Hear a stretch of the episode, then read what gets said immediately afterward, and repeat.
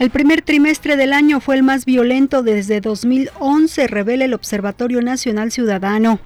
Damaso López Núñez, presunto sucesor de Joaquín El Chapo Guzmán y quien fue detenido ayer en la Ciudad de México, podría ser extraditado a Estados Unidos.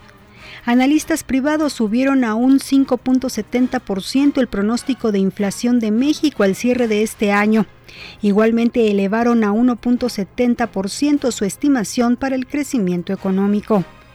Luego de padecer una ola de calor intensa en todo el país, el Servicio Meteorológico Nacional pronostica lluvias de intensas a torrenciales a partir del jueves y viernes, debido al paso del Frente Frío número 45. Hasta aquí la información, le saluda Claudia Franquis Muñoz.